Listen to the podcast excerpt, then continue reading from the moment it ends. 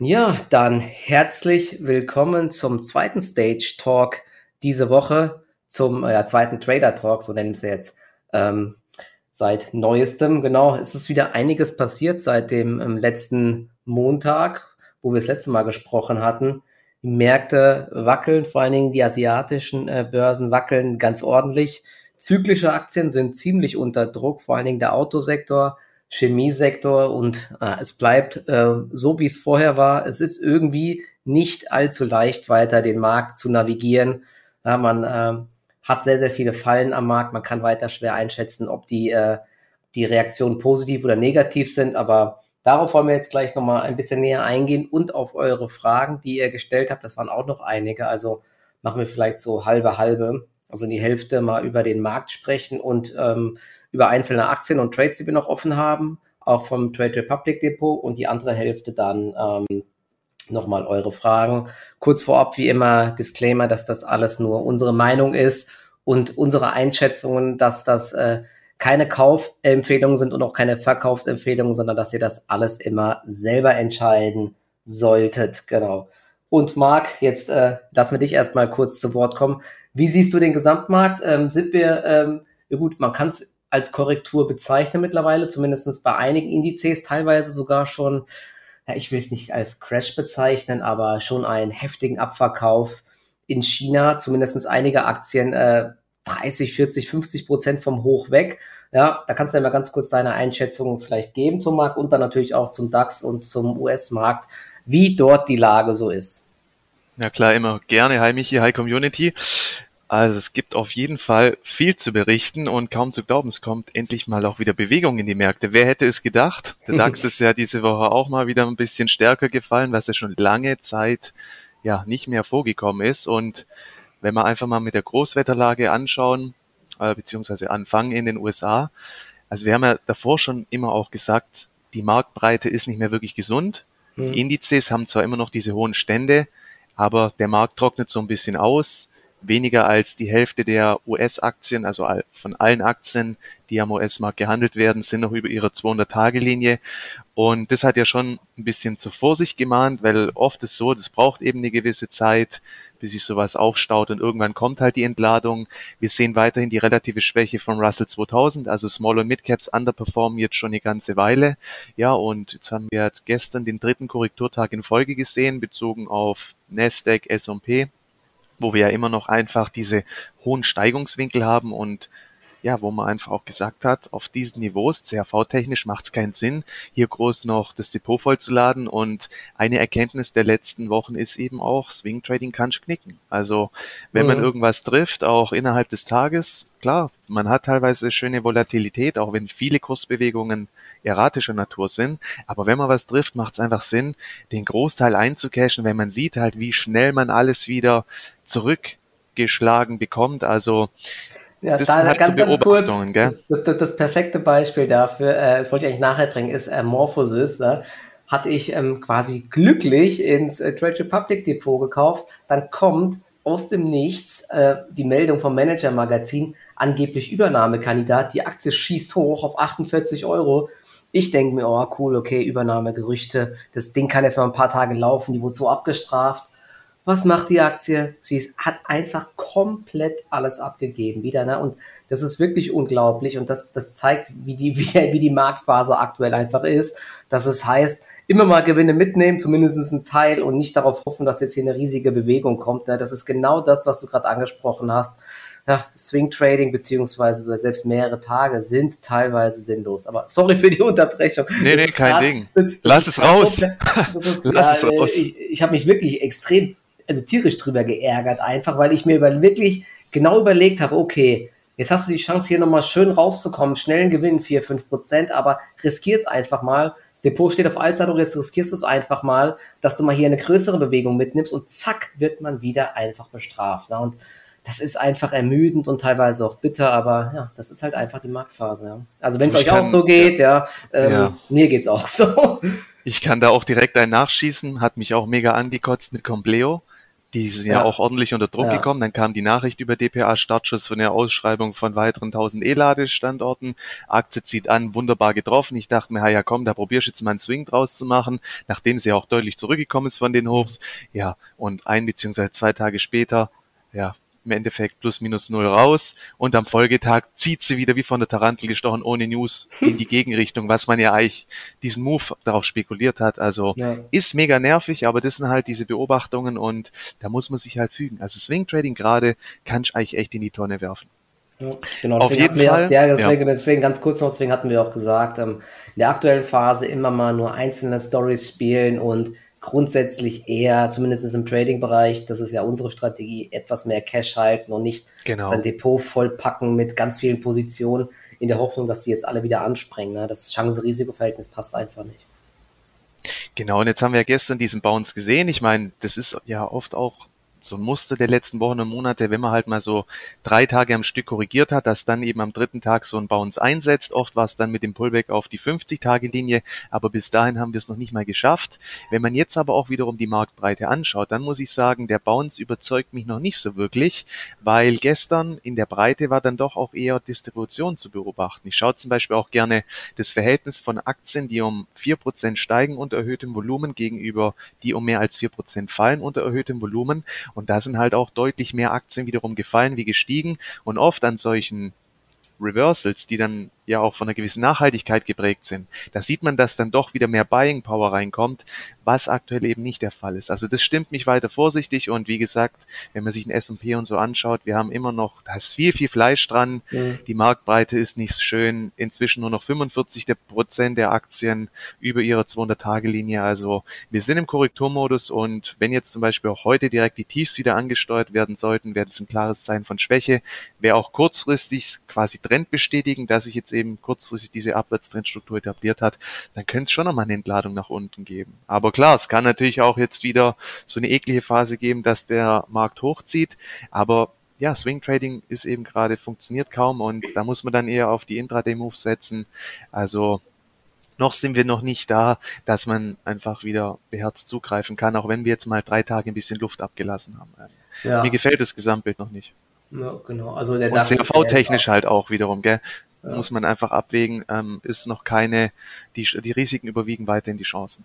Ja, man sieht es ja auch, dass jetzt ähm, aktuell eher so die sicheren Hafen gefragt sind. Ich habe mir jetzt gerade nochmal den DAX-Chart angeschaut. Im Endeffekt stehen wir dort, wo wir jetzt im äh, Juni standen. Es gab ja diesen Ausbruch nach oben. Da hatten wir aber auch genau gesagt, dass wir irgendwie nicht dran glauben, dass das jetzt durchzieht, der Ausbruch.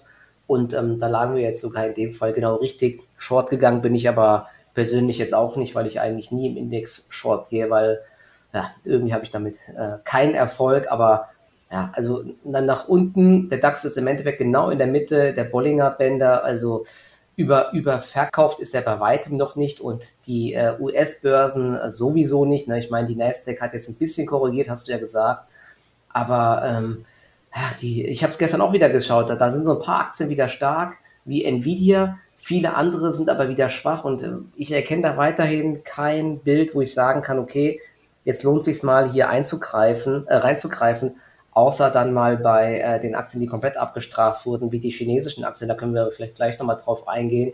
Da ähm, ist zumindest ein größerer Ausverkauf da. Und, das ist vielleicht auch ganz interessant, ähm, wir haben ja jetzt im DAX einige Aktien wie die Versorger E.ON RWE, zeigen ziemliche Stärke. Die haben ja im Endeffekt ein sehr, sehr stabiles Geschäftsmodell. Das Risk-Off ähm, ist sehr, sehr deutlich. Wenn wir jetzt mal beispielsweise im Vergleich BASF sehen und Lanxess, ich schaue mir die gerade an, die machen gerade auch beide wieder neue Tagestiefs. Und das, obwohl es, glaube ich, bei beiden zuletzt einiges an Aufstufungen gab. Ich glaube, ähm, Goldman Sachs hatte Lanxess massiv aufgestuft. Bei BASF gab es mehrere Aufstufungen, aber zyklische Aktien sind eben nicht gefragt. Der Autosektor genauso, äh, extrem schwach. Also es sind schon viele Warnzeichen und es hat ja auch äh, seine Gründe. Zum einen weiterhin das Thema, dass in China der große Hafen ähm, zum Großteil dicht einfach ist.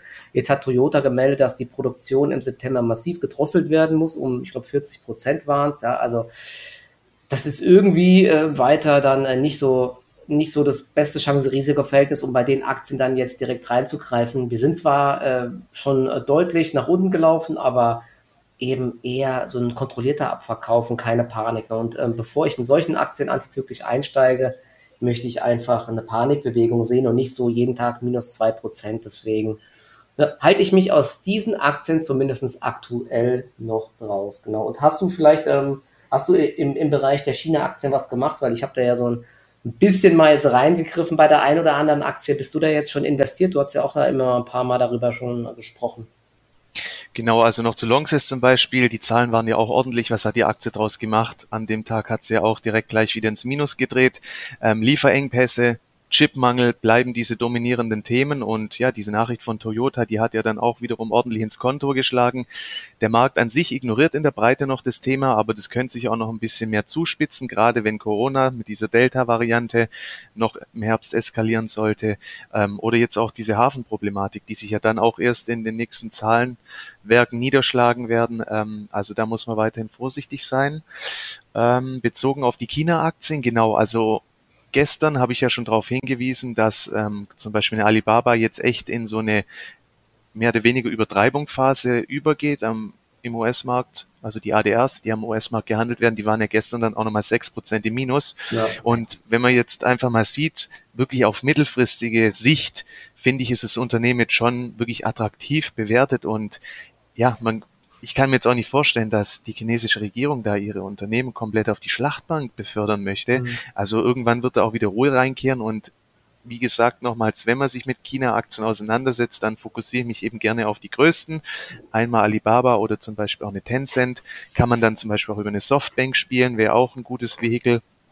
Ähm, und gestern habe ich dann auch die ersten Positionen gekauft mittelfristig. Da kann man auch zum Beispiel sagen, ich nehme jetzt erstmal eine halbe Position, ja, weil, sage ich mal, es ging jetzt nicht um zehn Prozent runter, also es war keine richtige Panik, aber mal im Kontext weit außerhalb der Bollinger Band, das ging jetzt schon einmal heftig zur Sache. Mhm. Und heute fand ich halt mega spannend. Ähm, es gab ja jetzt auch schon wieder Druck gegen die Großkonzerne, eben wegen ihrer Datenhoheit. Da hat ja, da will ja die Regierung massiv gegensteuern. Und das, ich sag mal, hätte ja eigentlich dazu führen können, dass da nochmal richtig Druck reinkommt. Und was macht Alibaba das erste Mal? Die reagieren so gut wie gar nicht mehr drauf. Und das mhm. ist auch so ein Learning oder so, ein, so eine Merkregel. Wenn wirklich schlechte Nachrichten zu keinen weiteren Kursverlusten mehr führen, dann wurde bereits extrem viel Negatives im Kurs eskontiert. Und das ist gerade so, wie ich finde, ein bisschen der Fall. Und deswegen also auf mittelfristige Sicht eine Alibaba jetzt auf den aktuellen Niveaus finde ich sehr, sehr spannend. Und genau, ich habe jetzt heute nicht mehr zugekauft. Ich habe gestern dann zweimal ähm, bisschen zugekauft, also die erste Position und dann, wo es nochmal ein bisschen weiter runter ging auf die minus 6, habe dann nicht die ADRs genommen, sondern über TradeGate die Hongkong-Notiz, dass man auch mit dieser ADR-Thematik außen vor ist. Und ja, also die werde ich sehr wahrscheinlich halten, solange diese Tendenz bleibt, wenn sie sich jetzt ein bisschen auch gegenhalten können. Und wenn sich das Ganze noch mehr stabilisieren sollte, kaufe ich da gerne auch noch zu, weil ja, Alibaba, die letzten Zahlen haben auch ge gezeigt, massives Kundenwachstum. Kundenwachstum, allgemein gutes Wachstum, das ist ein Basisinvestment in China und ja, also finde ich ähm, jetzt sehr, sehr spannend heute die Kursreaktion. Also äh, ganz kurz nochmal, ich habe gerade mal den Chart offen. Das Hoch im no nee, Dezember müsste das sein. Dezember 2020 war bei 320 Dollar und wir sind jetzt bei 160 Dollar. Also ja, genau, das ist halt schon genau eine Halbierung. Ich weiß jetzt nicht genau, bei Interactive Broker wird mir angezeigt KGV von 19. Ich weiß nicht genau, ob das jetzt ähm, stimmt. Die äh, Angaben sind teilweise nicht richtig. Also die Marktkapitalisierung hat sich von fast einer Billion Dollar mehr als halbiert. Und ja, das ist schon krass. Und was ich jetzt wieder so lustig finde, von allen Seiten wurden diese Unternehmen immer nur empfohlen, ja, und von wegen, ah, hier riesiges Wachstum, hier und da. Ich war ja eigentlich schon immer so eher so der, der Skeptiker und hatte äh, eher gar keine Aktien, außer ein paar Alibaba im Langfristdepot, eben wegen den politischen Risiken. Aber genau jetzt, ja, nachdem sich die Aktien halbiert haben, jetzt kommt von allen Seiten, oh, ich würde erstmal abwarten, die Aktien sind viel zu gefährlich, so ungefähr. Ne? Also das ist dann halt schon wieder typisch, dass die Meinung sich immer dann dreht, nachdem äh, das Kind quasi in den Brunnen gefallen ist. Also kann man es hier sehen. Und ich bin mir wieder relativ sicher, dass wenn wir eine Erholung sehen, irgendwie dann wieder 10, 20 Prozent gestiegen sind, dann kommen wieder die Leute sagen, ah ja, okay, jetzt ist die Aktie wieder sicherer, jetzt kann man kaufen. Ne? Aber so funktioniert Börse zumindest oder Trading halt in der Praxis dann meistens eher nicht, sondern es ist äh, grundsätzlich eher besser, solche Aktien ähm, in, in einer Panik einfach mal zu kaufen und dann in einer Erholung zu verkaufen. Und gestern war auch, ähm, ich glaube, wenn ich das hier so sehe, mit das größte Volumen überhaupt in den ähm, letzten Monaten.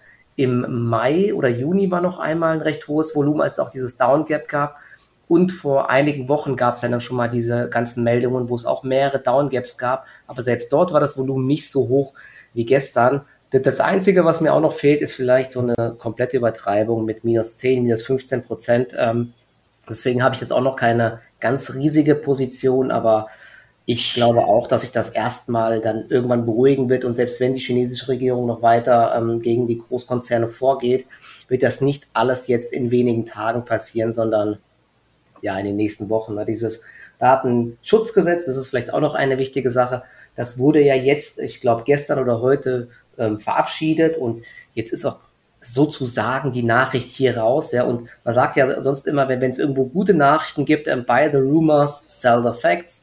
Wenn es schlechte Nachrichten gibt, kann man es quasi umdrehen, ja, und ähm, man, man, die Leute haben die, die, die Rumors verkauft, nämlich die Rumors, dass es hier äh, mehr, mehr, Regular, mehr, mehr Regulatorik und so weiter gibt. Und jetzt ist die Nachricht drauf und jetzt kann man sie sozusagen kaufen. So habe ich mir das jetzt auf jeden Fall mal zusammengereimt. So mache ich Kaufen, wenn die Kanonen donnern. Genau, richtig, ja. Oder und wenn Blut fließt. Ja, genau. Man, man, kann natürlich trotzdem das Tief nicht treffen und wie das langfristig mit äh, China weitergeht, ist auch schwer ähm, zu sagen, aber dass da jetzt kurzfristig die ganzen Unternehmen platt gemacht werden, glaube ich eben auch nicht. Trotzdem, und das ist vielleicht auch nochmal eine Sache, die ich hier ansprechen will, ich glaube, wir hatten es auch schon mal gesagt, es es stimmt zwar, dass diese Unternehmen wahrscheinlich niemals jetzt zerstört werden wollen, trotzdem, und das ist, glaube ich, der Unterschied zwischen China und den USA, heißt es nicht, dass wir als ausländische Investoren davon äh, profitieren können. Ja? Also, weil die Rechtssicherheit mit diesen ADRs oder sonst was ausländischen Investoren ist einfach nicht so da wie in, äh, in den USA oder in Europa. Da wird zum Beispiel auch immer gern so ein Vergleich gemacht, von wegen, ja, aber Facebook wird ja auch verklagt und die müssen was abspalten oder Amazon wird verklagt und muss dann was abspalten.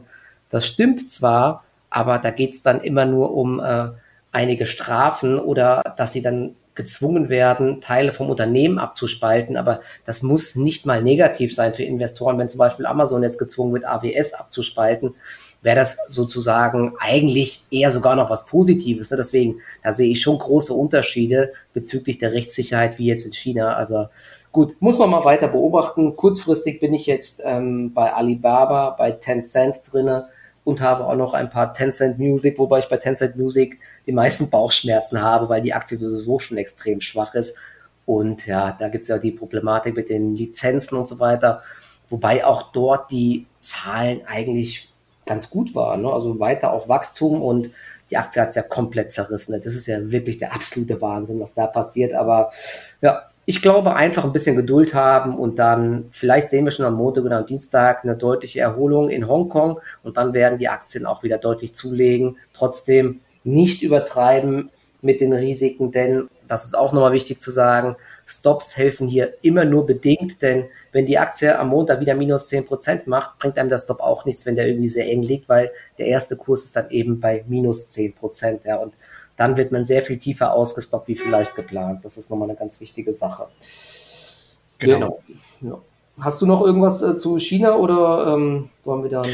Ähm, nö, das können wir nicht abschließen, aber das sind halt immer wieder solche irrationalen Zustände, die zustande kommen, wo sich die Meldungen überlagern und das sind ja oft dann eben auch diese Chancen und gerade um auch mittelfristig Positionen aufzubauen, ist ja manchmal gar nicht schlecht, wenn man sagt, okay, man hat eigentlich einen qualitativ hochwertigen Wert, dass man dann eben eher mal antizyklisch die Hand aufhält, also wirklich dann noch mittelfristig und ja, ich würde jetzt auch damit nicht rechnen, dass hier der Mega-Rebound kommt. Das kann sein, das benötigt alles ein bisschen Zeit, aber ich denke, auf den aktuellen Niveaus, Chance-Risiko technisch sind es jetzt schon sehr attraktive Kursniveaus und man kann ja auch immer noch ein bisschen Pulver trocken halten und sagen, wenn es wirklich nochmal weiter runter geht, dann kaufe ich halt zu. Also für mich ist das jetzt hier kein Trade, wo ich dann bei den nächsten zwei, drei Prozent, wenn sie weiter zurückkommt, direkt wieder nervös werde. Man muss halt wissen, was man hier macht.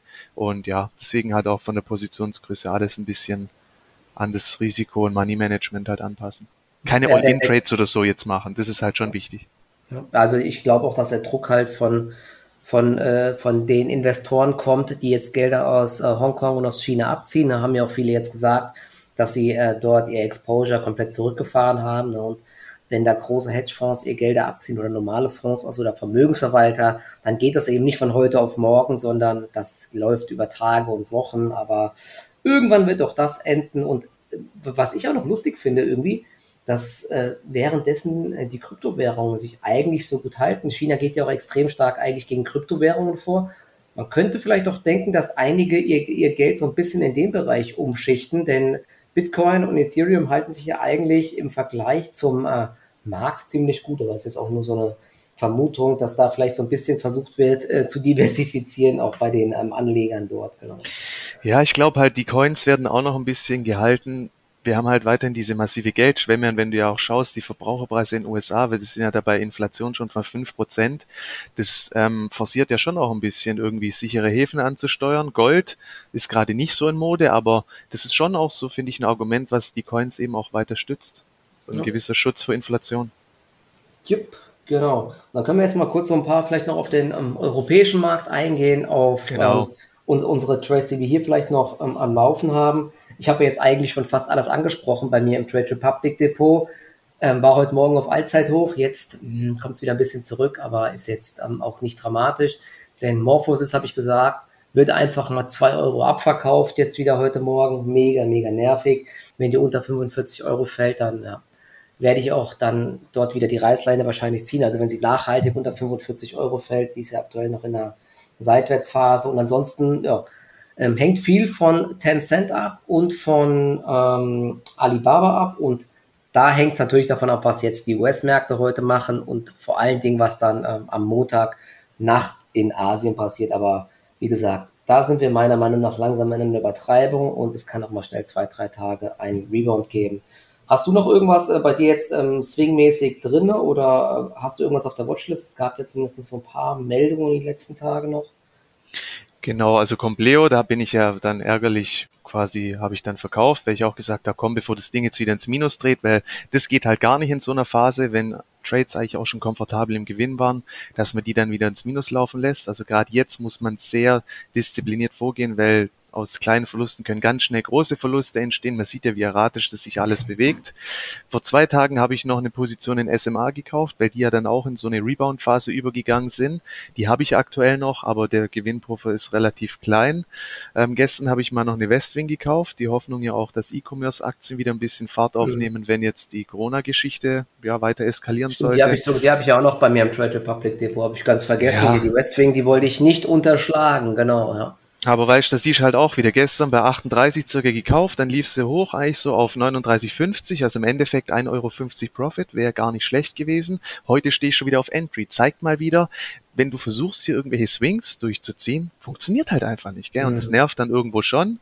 Ich habe sie jetzt noch, mal gucken, wie sie sich im weiteren Tag ähm, entwickelt, aber hier gebe ich dann auch nicht mehr viel ähm, Luft im Endeffekt.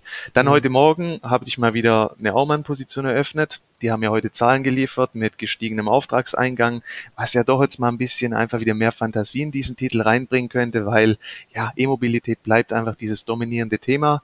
Ist ja jetzt ganz gut angelaufen, war ja an der Spitze auch schon knapp zehn Prozent vorne, aber ja, kam jetzt auch schon wieder zurück. Ist halt auch wieder die Frage, vielleicht wird's ja wieder komplett rasiert. Ähm, muss man gucken. Ist News Trade, den würde ich gerne wirklich laufen lassen. Man muss ja klar unterscheiden, ist es rein technisch oder steckt hier eine treibende Kraft dahinter? Und beim letzten Mal hat ja der gestiegene Auftragseingang eigentlich auch schon nachhaltig so ein bisschen die Aktie beflügelt über mehrere Tage. Muss man mal gucken, wie es weitergeht, aber auch hier bin ich nicht bereit, großartig was zu riskieren, weil das Risiko liegt in Amerika, gerade wenn da heute wieder Druck reinkommt, dann zieht wahrscheinlich wieder alles mit runter und dann kann auch so eine Aumann sogar noch ins Minus drehen. Also es ist alles, steht auf der Kippe im Endeffekt im Depot. Ja, das waren so die bestehenden, beziehungsweise die, der letzte Depot Verlass mit Compleo, wobei ich finde die Aktie weiterhin interessant, gehört definitiv auf die Watchlist. Mhm. Gerade eben diese neuen Förderprogramme über Ausschreibungen von 1000 E-Ladestationen. Wir haben ja auch davon schon ähm, uns drüber unterhalten. Das ist ja wirklich ein strukturelles Wachstum, was da stattfindet. Das sind bis jetzt viel zu wenig Ladestationen. Da muss noch viel mehr passieren. Mhm. Und da könnte sich eben auch Compleo noch eine ordentliche Scheibe vom Kuchen abschneiden. Und durch den aktuellen Pullback ist halt eine Aktie, die läuft auch sehr, ja, die ist ein bisschen marktenger, die bewegt sich schneller, ähm, ist ein kleines Biest, muss man gucken, ob's, ob man vielleicht wieder mal einen besseren Entry bekommt. Jetzt tue ich mir schwer, da einfach wieder einzusteigen, aber definitiv ein Titel für die Watchlist. Am Montag hattest du ja noch Heidelberger Druck gekauft, war ja eigentlich auch top, mhm. ist ja auch profitiert äh, dahingehend mit diesen Wallboxen hält sich auch immer noch recht gut. Ja, also von der Heidelberger Druck, die zuletzt, die eigentlich in Marktschwächen immer mit runtergegangen ist, zeigt die auch noch eine recht schöne Kursstabilität. Auch eine Aktie für die Watchlist. Telco-Aktien, United Internet ist angelaufen, könnte weiterziehen. Freenet hat zuletzt die Prognose angehoben, ist auch nicht uninteressant. Deutsche Telekom zieht, also vor allem United Internet und Freenet gehören auf die Watchlist. Rebound technisch wird es jetzt sehr interessant bei einer Draton. Die sind jetzt heute auf die 200-Tage-Linie gelaufen oder auch eine S&T. Das sind so meine zwei Hauptfavoriten. Aber auch hier hätte ich eben gerne, dass noch ein bisschen eine Beschleunigung nach unten kommt, weil noch ist es einfach zu kontrolliert, auch wenn wir jetzt schon langsam auf Tagesbasis eben ja in eine kleine Übertreibung übergehen und vom Kursverhalten her und der Stabilität finde ich SLM Solutions auch gar nicht so schlecht. Und es wäre ja auch so eine Story, wo man sagt, okay, Lieferengpässe, ähm, Unterbrechung der Lieferketten, dass eben mehr vielleicht auch auf Auftragsfertigung gesetzt wird in Zukunft. Und da könnten eben ja auch 3D-Drucker mehr nachgefragt werden. Die hält sich ja eigentlich auch gar nicht so schlecht. Ist jetzt kein ja. zwingender Kauf, aber man muss sich ja auch immer so ein bisschen bereit machen. Ja, angenommen, es zieht wieder alles hoch, warum auch immer. Da muss man schauen, wenn solche Aktien dann, die davor schon sich gut gehalten haben, direkt Stärke entwickeln, können das eben auch die neuen Leaders sein. Und auch eine Leonie fällt mir extrem positiv auf. Wir hatten einen schwachen Autosektor, wir hatten einen schwachen Markt und die Aktie hat jetzt in den letzten Tagen immer wieder sogar teilweise echt eine schöne relative Stärke gezeigt. Auch hier noch kein Kaufgrund direkt, aber das muss man genau beobachten. Also diese schwachen Marktphasen sind immer die Bewährungsprobe für Aktien. Relative Stärke ist und bleibt Selektionskriterium Nummer eins. Ähm, also es passiert schon gerade viel, das gefällt mhm. mir auch. Es kommt endlich wieder mehr Bewegung rein und muss man gucken. Ähm, ja, macht Spaß, genau, jetzt auch wieder ein bisschen die Börse zu beobachten. genau, das ist vielleicht auch nochmal ganz, ganz wichtig jetzt. Ähm, vor allen Dingen in so einer schwachen Marktphase, jetzt wo viele Aktien unter die Räder kommen, da äh, gilt es ja genau zu beobachten, welche Aktien sich gut halten. Ich hatte es ja heute Morgen auch geschrieben, sowas wie Orsted und Vestas Wind, ne, wenn man sich die mal anschaut, die ähm, halten sich extrem gut und ziehen sogar weiter nach oben. Also das ist sehr, sehr interessant. Bei United Internet und den ganzen anderen Telco-Aktien ist halt, ich stelle mir halt die Frage, halten die Aktien sich weiterhin gut oder fließt gerade nur Geld rein, äh, weil aktuell sichere Häfen gefragt sind und dreht sich dann das, das dann demnächst wieder um, wenn der Markt wieder nach oben drehen sollte. Das ist halt so die Frage und das muss man auch beobachten. Da bin ich mir nicht so ganz sicher. Und bezüglich der 3D-Drucker, äh, da, ähm, ich meine, im Endeffekt hat fast jedes der Unternehmen besser als erwartete Zahlen geliefert in den USA. 3D Systems war ja ganz ja. gut, ähm, Stratasys war ganz gut. Bei SLM Solutions haben sie auch ein neues, einen neuen super 3D-Drucker vorgestellt. Also irgendwie die Aktien halt, ich habe es auch schon ein paar Mal probiert und habe sogar ein paar Mal auch auf den Deckel wieder bekommen musste wieder rausgehen, auch bei Materialize zum Beispiel.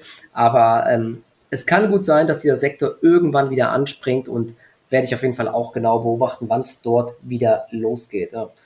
Also genau, so viel mal zu Einzelaktien. Also es gibt ein paar interessante Beobachtungen interessante Kandidaten für die Watchlist. Ah ja, GK Software Group, die hatten auch noch gute Zahlen geliefert. Gab es jetzt auch noch mal eine deutliche Kursaufstufung. Die werde ich, glaube heute auch noch in die Goldesel Top Ten Liste aufnehmen. Ich habe die letzten Tage auch schon geguckt, aber es ist wirklich gerade sehr mühselig, Titel zu finden, ähm, ja, wo man jetzt gerade irgendwie nachhaltiges Potenzial irgendwie heraus wo es sich heraus entstehen kann. Viele Aktien hängen eben in der Luft, aber kannst du nachher auch mal anschauen, die GK Software, die hat ja. echt einen richtig schönen Bullchart konsolidiert auf Jahreshochniveau, also eigentlich idealtypisch. Zahlen geliefert, Trend wurde untermauert, gute Story, auch so ein bisschen im Bereich Kassensysteme, Skalierbarkeit, Software as a Service. Ähm, ja, das, die könnte dann zum Beispiel auch direkt ziehen, wenn eben vom Markt ein Impuls nach oben kommen sollte. Und ja, das ist halt unsere Aufgabe, sich dafür eben vorzubereiten, ja. dass man dann auch blitzschnell reagieren kann. Das ist die halbe Miete. Und als letzte Aktie vielleicht nochmal ganz kurz, äh, lang und schwarz. Der Sektor mit den äh, Broker-Aktien, Market-Makern hat ja zuletzt ähm, deutlich korrigiert, was nicht verwunderlich ist, weil wir so ein bisschen in der Sommerflaute hingen. Wir ja. haben es ja gesagt, wenig Volatilität. Aber die Zahlen, die heute gemeldet wurden, muss man schon sagen, das ist, das ist mal eine Ansage einfach. Also Lang und Schwarz druckt quasi Geld. 15,27 Euro haben sie in den ersten sechs Monaten verdient und äh, das ist ein KGV nur von den ersten sechs Monaten von äh, unter 10. Ja? Also wenn es so weiterläuft, landen die irgendwie bei einem KGV von 5 bis 6 oder so. Ja? Und wenn ich mir so, so angeschaut habe, in den letzten Tagen ist ja die Volatilität wieder angestiegen. Es gab sehr, sehr hohe Umsätze jeden Tag bei BioNTech und auch bei Alibaba und so weiter. Bei ähm, Standard Lithium, das sind halt so Aktien, wo Lang und Schwarz die Spreads dann ziemlich viel Geld verdient. Also sollte auch das dritte Quartal eigentlich sehr gut werden. Die Aktie, ähm, ich habe jetzt heute auch äh, zugekauft, jetzt schon mehrmals. Der erste Kauf war so ein bisschen zu früh bei, ich glaube, 133, dann nochmal bei 131, jetzt habe ich nochmal unter 130 so ein bisschen nachgekauft. Die Aktie ist halt auch echt ähm, teilweise so, wie soll man sagen, ich sag mal, schwierig. Es ist eine schwierige Aktie und sie wird oft nach Zahlen erstmal abverkauft, aber im Endeffekt ist der Chart gar nicht so schlecht. Sie ist zuvor ja wieder so ein bisschen hochgelaufen. Der Ausbruch hatte nicht geklappt, aber es gibt jetzt noch so ein paar äh, Kurstreiber, die die Aktie weiter nach oben ziehen könnten. Zum einen gibt es bald die Hauptversammlung mit einer ähm, Sonderdividende. Ich meine, das waren 4 Euro. Und es gibt dann auch noch wahrscheinlich ein Aktiensplit. Darüber soll dann nächste Woche auf der Hauptversammlung entschieden werden. Also zwei Treiber plus natürlich, dass das Geschäft weiter äh, solide laufen sollte. Ähm, bei Trade Republic ähm, gibt es ja immer noch einen starken Kundenzuwachs. Von daher wird die Basis immer breiter, was die Umsätze angeht. Und auch die Wikifolios laufen wohl laut ad hoc wieder sehr gut. Da ist auch sehr viel Geld reingeflossen. Und damit verdient Lang und Schwarz auch sehr viel Geld. Und ja, insgesamt äh, sieht das trotz, trotz dieser Flaute weiter sehr gut aus. Die ähm, Handelstätigkeit ist sogar gegenüber dem Vorjahresquartal weiter gestiegen. Von daher eine riesige Flaute sehe ich hier noch nicht. Aber klar, es ist jetzt nicht mehr so raketenartig, wie es mal war. Aber trotzdem, die, das ist ja fast schon so ein Value Play, die Aktie. Äh, einzige Gefahr ist natürlich, dass wenn Trade Republic sagt, okay, wir bauen unsere eigene Börse mal irgendwie, das wäre natürlich dann äh, für Lang und Schwarz sehr, sehr bitter, wenn sowas kommen sollte. Aber glaube nicht, dass das jetzt kurzfristig passiert. Also Lang- und Schwarz-Aktie habe ich bei mir jetzt ins Privatdepot heute mal als Trade gekauft. Über 140 Euro sieht die Aktie richtig gut aus. Dann könnte es sogar einen ähm, Ausbruch nach oben geben. Also, aber man braucht, glaube ich, bei der Aktie auch so ein bisschen Geduld. Deswegen. Ja. Also es bestätigt halt den Trend gerade Bader MWB. Ähm, Tradegate, dass wir eben aktuell einfach ein bisschen Rückgänge haben, was auch die Handelsumsätze angeht. Bei Lang und Schwarz ist eben aber auch jetzt noch so ein Sondereffekt zu beachten von diesen neun Millionen wegen der Steuererstattung. Das muss man noch berücksichtigen. Aber klar, man, man, muss halt auch sagen, was macht die Aktie aus den Zahlen? Im Endeffekt, die Preisreaktion ist jetzt nicht wirklich positiv. Genau.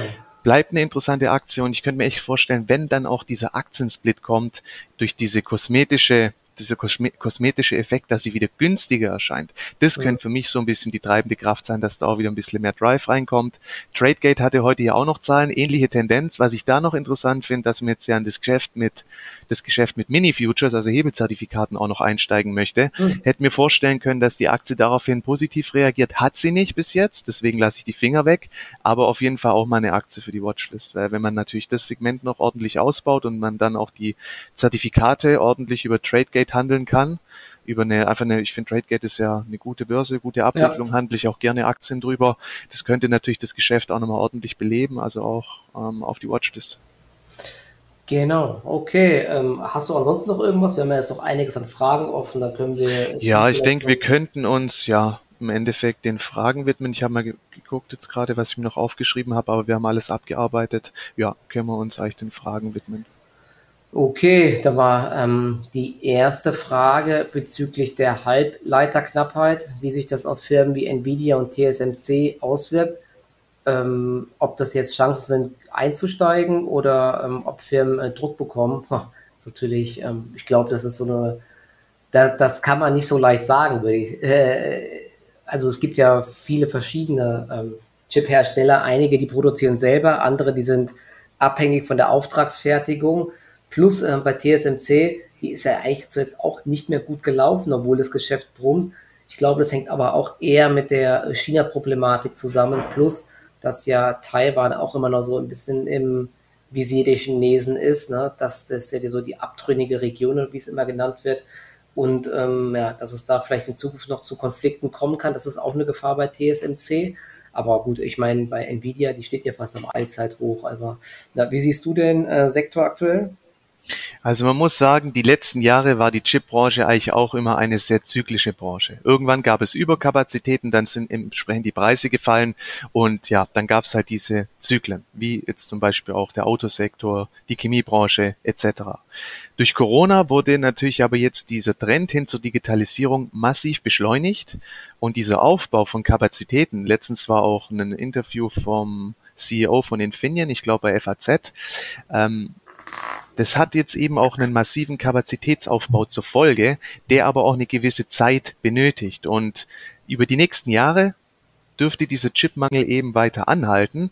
Und vor dem Hintergrund sind Rücksetzer in gewissen Aktien eigentlich auch immer noch eine interessante Kaufgelegenheit, weil ich denke, dieser jetzige Zyklus wird auch irgendwann zu Ende kommen. Spätestens, wenn die neuen Fabriken erstellt sind, irgendwann kommen wir wieder in diesen Bereich der Überkapazitäten. Aber dieser Hunger nach Chips, der ist gerade so gigantisch groß, mhm. dass ich denke, ähm, gerade auch im, im, mit Gesamtmarktkorrekturen, also im europäischen Bereich eine ASML, dann der aktuelle Rücksetzer bei PVA Tepla finde ich interessant, AT&S, also Austria, das sind Infineon, das sind alles Aktien, die habe ich auf der Watchlist und wenn es hier zu größeren Übertreibungen nach unten kommen sollte, dann sind es für mich klare Kaufchancen, weil der Hunger nach Chips, der ist so da und man liest immer mehr, dass es auch nicht so schnell wiederum abflachen wird.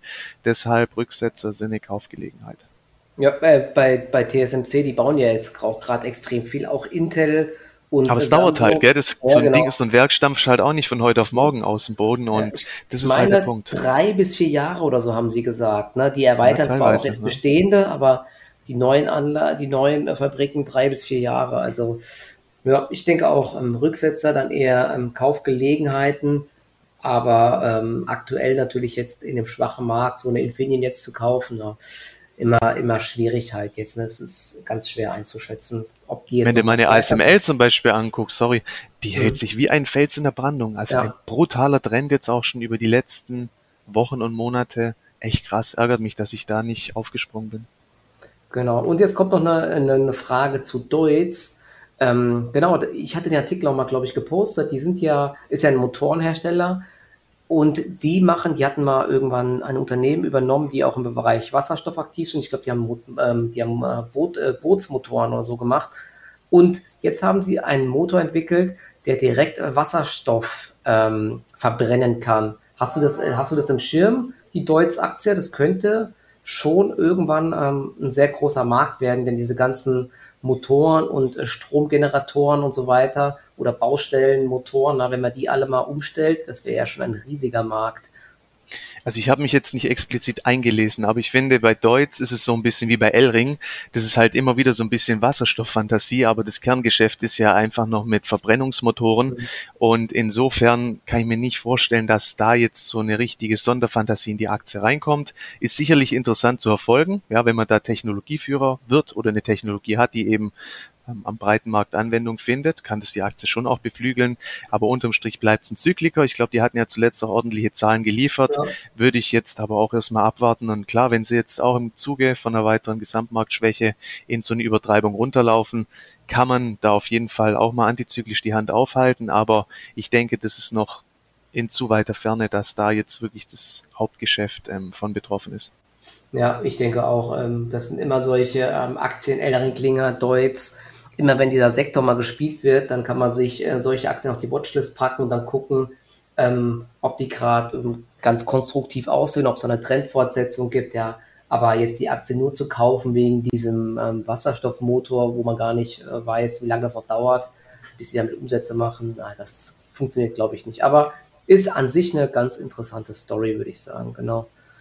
Jetzt kommt noch eine interessante Frage nochmal zu Insiderkäufen. Ähm, wie hoch wir den Einfluss von Insiderkäufen sehen, sollte man bei mehreren dicken Paketen, hier wird als Beispiel Jung Heinrich genannt, wo der Aufsichtsrat viermal für ich, mehrere Millionen anscheinend gekauft hat, die Aktie in den Fokus nehmen oder ist das ähm, irrelevant? Denn hier ist auch noch das schöne Beispiel, ich wollte es gerade sagen, es gibt natürlich auch dann ähm, äh, Beispiele wie zum Beispiel bei Wirecard, wo Markus Braun einfach immer zugekauft hat, ja, und ähm, das natürlich dann nicht am Ende sinnvoll war, weil er einfach nur den Schein wahren wollte.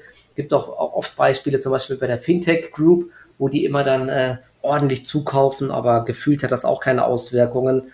Hat man auch oft das Gefühl, dass es dann eher so der Kosmetik dient, dass, dass die so äh, zeigen wollen, wir sind davon weiter überzeugt. Dabei haben sie halt auch so viele Aktien, dass diese Zukäufe im Verhältnis sehr, sehr wenig sind. Ne? Deswegen, ähm, wie siehst du diese ganze Thematik?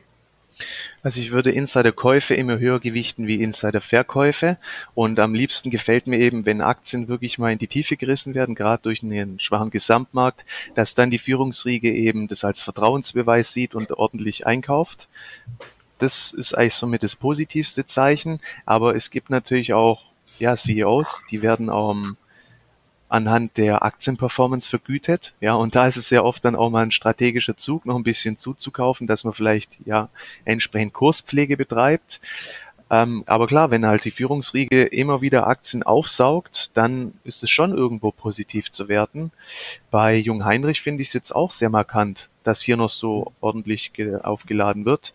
Ich meine, das Unternehmen ist ja eigentlich auch gut aufgestellt, profitiert ja auch so vom Nerv der Zeit im Endeffekt, Lagersysteme etc. Deswegen, man darf es nicht überbewerten, Käufe höher gewichten als Verkäufe und am besten aber halt dann wirklich, wenn Aktien mal wieder unter Druck geraten und dann eben massive Insiderkäufe vorgenommen werden. Das ist für mich der höchste Vertrauensbeweis. Und was, was, was, was man auch machen kann, was, was ich so versuche mir im Kopf zu behalten, man, wir sitzen ja den ganzen Tag vom Newsticker, ich habe dann ungefähr so im Kopf, wo gab es schon Insiderkäufe und wenn wir jetzt vielleicht nochmal eine riesige Korrektur sehen sollten, dann äh, gucke ich vor allen Dingen nach Unternehmen, wo es schon Insiderkäufe gab oder wo es eben, wie du gesagt hast, noch weitere Insiderkäufe gab, denn das ist für mich dann so ein, ein Zeichen, dass es hier nicht allzu schlecht laufen kann, wenn äh, das Management oder der Aufsichts Aufsichtsrat sogar zu höheren Kursen kauft. Deswegen ähm, immer ähm, sowas so ein bisschen im Hinterkopf haben, aber jetzt nie sagen, ich kaufe die Aktien nur, weil es einen Insiderkauf gab. Also so leicht ist Börse dann äh, natürlich doch nicht. Ja. Aber es ist trotzdem einer von vielen Indikatoren. Und klar, es ist immer besser, wenn es Insiderkäufe gibt oder es quasi Skin in the Game gibt äh, vom Management, wie wenn die gar keine Beteiligung haben. Wobei genau, was noch wichtig ist, Insiderverkäufe, vor allem in den USA, müssen jetzt nicht äh, so eine große Aussagekraft haben, weil die eben oft mit Optionen bezahlt werden und irgendwann müssen sie eben auch mal die Optionen vergolden und dadurch verkaufen sie eben Aktienpakete. Und ähm, das muss jetzt nicht heißen, dass es im Unternehmen ähm, schlecht läuft. Deswegen, das ist ja, dann muss, so ein bisschen anders. Ja. Dann will ein CEO vielleicht mal ein neues Haus oder ein neues Boot genau. kaufen, ein bisschen Cash, so ist es halt, gell? Ja, brauchst ein neues Auto, genau. Genau. Ja. Okay, jetzt gucke ich mal noch, ähm, was es hier noch für Fragen gab. Es waren noch einige. Ähm,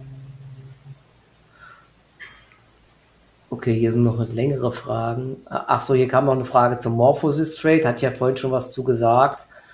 Äh, da gab es verschiedene Meinungen zu. Ähm, grundsätzlich zu jedem, äh, zu jedem Kurs gibt es immer eine unterschiedliche Meinung, denn immer wenn einer kauft, verkauft jemand anderes und hat eine andere Meinung. Das ist äh, ganz normal.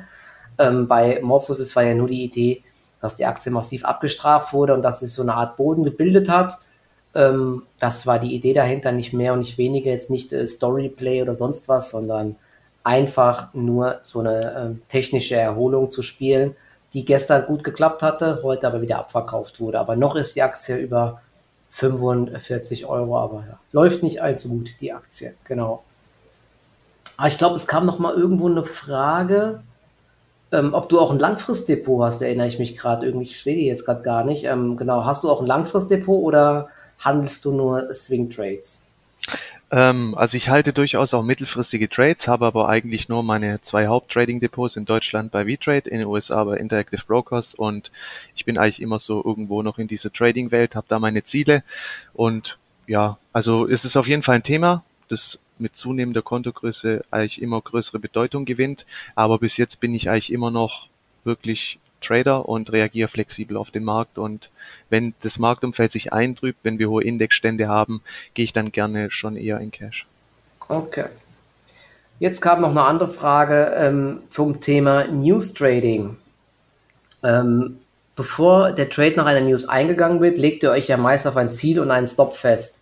Angenommen, die Aktie entwickelt sich dann in die gewünschte Richtung. Bei einem Kursziel von 4% bist du dann zum Beispiel zwischenzeitlich bei plus 2% bei so einem äh, Zwischenziel, äh, bist du dann noch bereit, die Aktie ins Minus laufen zu lassen oder äh, bleibt es konsequent nach dem Start des Trades beim vorher festgelegten Rahmen? Ich meine, so ähnlich, das hast du ja schon so ein bisschen erklärt, ne, dass du, äh, wenn die Aktie einmal ins Plus läuft, dass du die dann nicht mehr ins Minus laufen lässt. Oder kannst du vielleicht nochmal kurz sagen? ähm, war es jetzt so, man hat einen News Trade und man hat eine Erwartung von plus vier Prozent, liegt aktuell bei plus zwei. Und wenn es mhm. jetzt wiederum auf null gehen sollte oder ins Minus, dass man das halt nicht mehr duldet. Genau. So quasi war die Frage. Genau. Okay, hier würde ich immer klar differenzieren. Wenn ich einen rein technischen Trade umsetze, wo keine Nachrichten dahinter sind, da bin ich viel enger mit meinen Risikotoleranzen, da dulde ich weniger oder man hat ein Marktumfeld wie jetzt sehr erratisch, keine klaren Trends. Man probiert's, man hat eine kleine Risikotoleranz, wenn es nicht läuft, raus. Wenn ich aber einen Nachrichtenimpuls habe, der wirklich Sprengkraft hat, da gebe ich der Aktie einfach auch ein bisschen mehr Risikotoleranz, weil man muss sich immer auch fragen, wo gelingt mir der Einstieg? Oft kommt eine News und die Aktie wird sofort vom Handel ausgesetzt, dann kommt sie wieder rein bei plus fünf, sechs Prozent, ja. Und da muss ich mir halt bewusst sein, wenn ich die dann versuche, in so ein Korsett zu schnüren, ich kaufe und sage mir, wow, wenn die jetzt nochmal zwei Prozent runtergeht, dann gehe ich aber sofort wieder raus. Oder wenn sie von sechs auf acht geht, dann lasse ich die nicht mehr unter die plus sechs laufen, also bezogen auf die Aktie. Ähm, nee, da sage ich mir, da gebe ich dann einfach mehr, ein bisschen mehr Spiel. Und gerade in den USA, wenn du Wachstumsaktien handeln willst und die kommen da irgendwie mit plus 20 Prozent rein. Da muss ich einfach ein bisschen mehr Luft geben, wenn der Nachrichtenimpuls entsprechend gut ist, zum Beispiel auch deutlich über den Erwartungen liegende Zahlen. Und dann nimmst du lieber ein bisschen eine kleinere Positionsgröße. Mhm. Aber man, man muss davon wegkommen, versuchen, Aktien in so ein Korsett zu schnüren die schwanken da halt auch mal ein bisschen und da kommen neue Informationen in das System rein, die müssen verarbeitet werden, das sorgt für ein bisschen Volatilität und da muss man manchmal einfach ein bisschen großzügiger sein und lieber am ersten Tag dem Ganzen ein bisschen mehr Spiel geben, ein größeres Risiko, wie man versucht dann in den Folgetagen zuzukaufen, wenn der Trend dann auch erstmal weitergelaufen ist. Weil dann ist es CRV viel schlechter, wie direkt nach den News zu sagen, okay, ich bin hier bereit, mal ein bisschen in ein Risiko einzugehen, weil die News an sich, die sind gut. Mhm. Ja. Okay, Und so ja. differenziert man halt. Rein technisch, wenn News dahinter sind, dann durchaus mal ein bisschen ähm, mehr Luft geben. Aber in einem Umfeld wie jetzt und wenn man halt in der Tendenz wiederum beobachtet, dass auch gute News abverkauft werden, das ist ja das Feingefühl, was man auch ein bisschen entwickeln will und durch diese Beobachtungen, dann lasse ich auch wiederum weniger zu. Also es hängt halt dann mhm. immer auch vom Marktumfeld ab. Das ist wie eine Aumann. Wenn die jetzt mir heute ins Minus läuft, dann bin ich da raus, da habe ich keinen Bock mehr drauf. Ähm, es ist wirklich marktabhängig. Genau, ja, bei mir sieht es eher so ähnlich aus. Das ist ja auch das Beispiel Morphosis. Ne? Wenn, wenn da jetzt dieser technische Bounce doch nicht funktioniert, dann hoffe ich und warte ich nicht ewig ab, sondern dann hat es einfach eben nicht geklappt. So ist es halt. An der Börse und in solchen, äh, in solch schwierigem Umfeld. Genau, vielleicht jetzt noch als letzte Frage, ähm, Thema Analystenkursziele, wie wir äh, die behandeln. Ähm, es gibt ja oft diese hohen Kursziele und die sind ja auch teilweise nicht so ganz richtig, wie man bei Wirecard gesehen hat. Ähm, wie siehst du die? Achtest du da genau drauf oder ähm, ja, ist das für dich äh, vollkommen irrelevant? Nee, wir, man sieht ja eigentlich täglich, dass die Analysteneinschätzungen ähm, das Potenzial haben und in der Regel einfach auch die Kurse bewegen. Es gibt wenig wirklich Analysten-Statements, die sich einfach auch mal Mut zutrauen und auch mal eine, ein ordentliches Kursziel aussprechen. Oftmals rennen ja auch die Analysten einfach den Aktienkursen hinterher. Aber klar, im Nebenwertesegment, wenn da mal eine ordentliche mhm. Aufstufung mhm. kommt mit 40 Prozent plus oder so, dann kann das schon auch Sprengkraft haben. Also, mhm. und wenn ich eh schon eine Aktie habe, die in eigentlich einer recht guten Ausgangssituation ist und ich bekomme dann auch noch so ein Buy-Rating als Katalysator, dann erhöht es wiederum ja auch meinen Erwartungswert und dann fühle ich mich umso sicherer oder umso bestätigender, diesen Trade umzusetzen. Also klar, deswegen haben wir auch die News offen, wenn die Quartalsberichtssaison ähm, ausgelaufen ist. In diesen Phasen guckst du natürlich auch täglich, was an neuen Ratings und Ein- und Abstufungen reinkommt und man sieht ja auch eine Abstufung bezüglich einer Warta oder so, die reagiert ja extrem sensibel mhm. drauf oder bei GFT, wenn es da eine Aufstufung gibt, die ist jetzt auch wieder angezogen, wenn auch mit ein bisschen Verzögerung. Aktien reagieren darauf und desto höher das Kurspotenzial und desto schlüssiger die Begründung dann auch vom entsprechenden Analysten, dann passt es. Aber wenn natürlich der jetzt anfängt, seine Analyse da um 10 Cent hoch zu, anzuheben oder um, ja, das kann schon knicken. Also ja. das, da, da braucht man sich nichts vormachen. Aber ein ordentliches Statement kann schon für für Kursfantasie sorgen, für Kurs. Ja, genau, da, da, da, das, genau das, das ist vielleicht nochmal ganz wichtig es gibt ja dann auch immer, wenn, wenn man zum Beispiel sagt, ähm, Stifle senkt Kursziel für Warta auf äh, 90 Euro, dann sieht man das erstmal. Aber es kommt ja meistens auch dann noch die Begründung dahinter und das ist extrem äh, wichtig, das sich auch mal durchzulesen und dann für sich selber zu überlegen und zu entscheiden, okay, macht das Sinn, was der sagt oder nicht. Aber, oder ich glaube, Warburg war es damals zum ersten Mal, als die dann äh, Warta von Buy auf Sell gesenkt haben, da haben die halt gesagt, ähm, es, es gibt äh, Tendenzen oder Indikationen, äh, dass äh, Warta extreme Konkurrenz aus China bekommt und ähm, dass die Aufträge verlieren. Ne? Wenn du halt so ein Statement ähm, hast, dann kann man davon ausgehen, dass diese Analysten irgendwelche Kontakte zu Zulieferern haben und dort Informationen bekommen haben, weil sie würden das nicht einfach so senken. Wenn da aber einfach nur steht in einem, äh, in einem, in einem Rating, wir, äh, wir erhöhen das Kursziel von 15 Euro auf 16 Euro, denn wir haben unsere Schätzungen leicht angepasst, dann hat es halt nicht so viele ähm, Auswirkungen. Aber wenn dann gesagt wird, ähm, der, der Markt unterschätzt äh, die Wasserstofffantasie ähm, und ähm, das Unternehmen ist gerade dabei, große Aufträge zu akquirieren, dann hat es natürlich ganz andere Auswirkungen. Also immer mal auch auf die ganzen Begründungen achten, die dann über die Newsticker äh, kommen. Ja, genau. Das, da die, die ganzen Informationen werden ja auch immer bei uns im Discord bereitgestellt. Ich poste es bei Telegram und bald gibt es dann auch den äh, DPA Newsticker bei uns auf der neuen Seite zu abonnieren, wer daran Interesse hat, dann kann man diese ganzen äh, Kursziele und die ganzen Begründungen vor allen Dingen natürlich auch verfolgen. Genau. Okay, es kam mir noch, es gibt ja noch so eine ähm, Zweitfrage, oh, die ist aber ganz schön lang. Vielleicht machen wir, es gab noch zwei, drei andere Fragen, vielleicht machen wir einfach noch ähm, das nächste Mal, muss ich mir auch erstmal nochmal durchlesen und dann ähm, vorbereiten, ähm, ähm, auch bezüglich Put-Call-Ratios und so weiter, ähm, ob wir darauf achten, da gab es noch so ein paar Sachen. Aber genau, können wir vielleicht auch das nächste Mal dann einfach machen. Dann haben wir noch was um, auf der Liste. Genau. Hast du noch sonst noch irgendwas oder? Ähm, ich habe gerade noch ins Depot geguckt. Ich habe noch einen Rebound laufen bei Lifefight. Den hatte ich auch im Discord. Also habe ich auch geschrieben, dass ich da dabei bin. Oder morgens okay. haben wir die Aktie vorgestellt. Die hatten ja auch ordentliche Zahlen. Ähm, ja, ist auch. Ich hätte, ich hatte so ein Verkaufslimit drin. Da wurden ein paar dann abgetragen, aber viel zu wenig. Aber wenn das Ding auch wieder runterkommt, dann fliegt es auch nur noch ergänzungshalber. Okay. Live halt noch, genau. Ich gucke gerade auch noch bei mir rein, was ich noch drin habe. Nee, aber auch nicht mehr allzu viel. Ach so, eine interessante vielleicht Sache, vielleicht noch ganz zum Abschluss. Ähm, ich weiß nicht, ob ihr das mitbekommen habt. Bei Tesla war ja gestern der AI Day, also äh, bezüglich künstlicher Intelligenz. Und ich finde das schon spannend. Äh, und das ist ein großer Unterschied äh, zwischen einzelnen Unternehmen, dass ähm, Tesla eben, äh, beziehungsweise dass Elon Musk immer weiter denkt und nicht nur jetzt auf den ähm, Autobereich fokussiert ist, sondern man hat ja schon mal Gerüchte gehört, die wollen auch Flugzeuge entwickeln und jetzt wollen sie anscheinend einen humanoiden Roboter entwickeln, der dann irgendwelche Haushaltsaufgaben übernehmen kann und weiß Gott, was der alles machen kann. Der soll 70 Kilo heben können, der soll 1,70 groß sein, 56 Kilo wiegen. Ist einerseits echt so ein bisschen spooky, wenn ich mir das vorstelle. Aber gut, andererseits äh, wird das wahrscheinlich irgendwann kommen. Was ich damit nur sagen ähm, will, ist, dass das vom Management halt langfristig so viel abhängt, denn ähm, wir können es heute noch gar nicht so vorstellen, ähm, wie ein Unternehmen sich weiterentwickelt oder äh, ob das wirklich überbewertet ist oder nicht. So wie früher Amazon, wo man gesagt hat, ja gut, mit Büchern kannst du nie so viel Geld verdienen. Und jetzt ist Amazon mittlerweile ein riesiger Tech-Konzern mit Cloud-Services und weiß Gott was alles.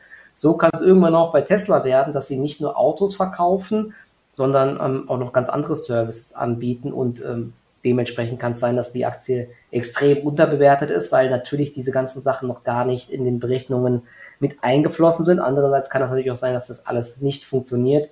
Trotzdem, ähm, langfristig ist es extrem wichtig, dass ein Unternehmen immer Visionen hat und sich weiterentwickelt und neue Produkte äh, rausbringt und nicht immer nur bei, bei Autos zum Beispiel bleibt. Na, das finde ich ganz interessant und solche, ähm, so, so, ein Management äh, ist natürlich ähm, extrem wichtig einfach für den langfristigen Erfolg vom Unternehmen. Das wollte ich gerade auch nochmal gesagt haben. Aber Tesla hat ja jetzt auch zuletzt korrigiert, muss man mal schauen. Ich glaube, die Aktie hat jetzt auf diese Nachricht heute ähm, nicht reagiert. Beim letzten Mal bei diesem Battery Day ist die Aktie ja danach explodiert.